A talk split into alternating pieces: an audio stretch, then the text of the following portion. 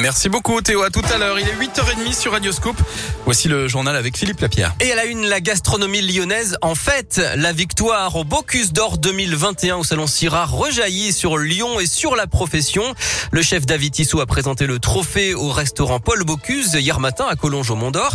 Il a eu droit bien sûr à sa plaque, comme tous les autres vainqueurs de la compétition avant lui. Il a même eu droit à une haie d'honneur avec tout le personnel du restaurant étoilé. Gilles Reinhardt est le chef exécutif du restaurant Paul Bocuse. Ah bah c'est sûr, c'est génial pour le nom, pour la marque Paul Bocuse, pour l'institut où dévie à, à, le restaurant, pour la ville de Lyon, pour la France et pour le nom, euh, le nom euh, Bocuse. Nos jeunes cuisiniers qui passent par la maison Bocuse, bah, ils vivent quand même un moment, un moment privilégié.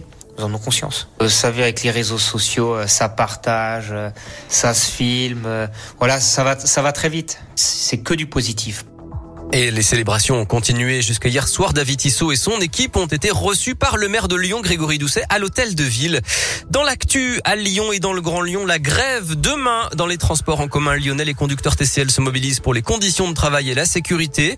Le trafic bus, tram et métro C sera très perturbé. Vous retrouvez tous les détails sur radioscoop.com. Et puis la circulation a pu reprendre hier sur le pont de Couzon au Mont d'Or. Il était fermé depuis quelques jours et la tentative de passage d'un camion hors gabarit. Le portique d'entrée a été réparé. J-1 pour les adolescents de 12 à 17 ans. Dès demain, ils devront, eux aussi, comme les adultes, présenter un pass sanitaire pour prendre le train ou aller au cinéma ou à la piscine. Les suites du braquage raté d'un fourgon blindé à Solèze au sud de Lyon, c'était fin septembre sur la 7. Les trois suspects interpellés en flagrant délit ont été écroués. D'après le progrès, ils sont originaires de Villefranche-sur-Saône et ses alentours. Deux d'entre eux étaient inconnus de la justice jusque-là. Un quatrième suspect est toujours en fuite. Après Bruno Bernard, le patron de la métropole de Lyon, le maire de Lyon, Grégory Doucet, à son tour, rapporte son soutien à Yannick Jadot, vainqueur de la primaire écologiste et donc candidat pour la présidentielle 2022. L'eurodéputé veut être le président du climat. Et puis une campagne présidentielle marquée par l'émergence d'Éric Zemmour, largement relayée par les médias nationaux.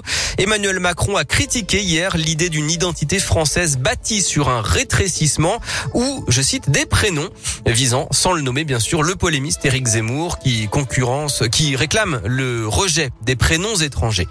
Sans transition, la fin des assises de la santé mentale hier, une journée marquée par la manif des psychologues dans les rues de Lyon. Principale annonce, le remboursement des séances de psy dès l'âge de 3 ans à partir de l'an prochain. Le foot et la victoire du PSG hier face à Manchester City en Ligue des Champions 2-0 avec le premier but de Messi sous le maillot parisien. À suivre ce soir Salzbourg, Lille et puis demain en Ligue Europa Lyon, Brandby ce sera à 18h45 à Dessine. Enfin ne vous inquiétez pas si dans quelques jours vous voyez passer des moutons dans les rues de Lyon, c'est normal. La bergerie ah, humaine organise la petite transhumance du Grand Lyon du 7 au 9 octobre. Les moutons vont parcourir euh, plusieurs kilomètres encadrés par des bergers et vous pouvez même participer. 30 personnes vont pouvoir s'inscrire. Plus d'infos sur lyon.fr. Merci beaucoup Philippe, on va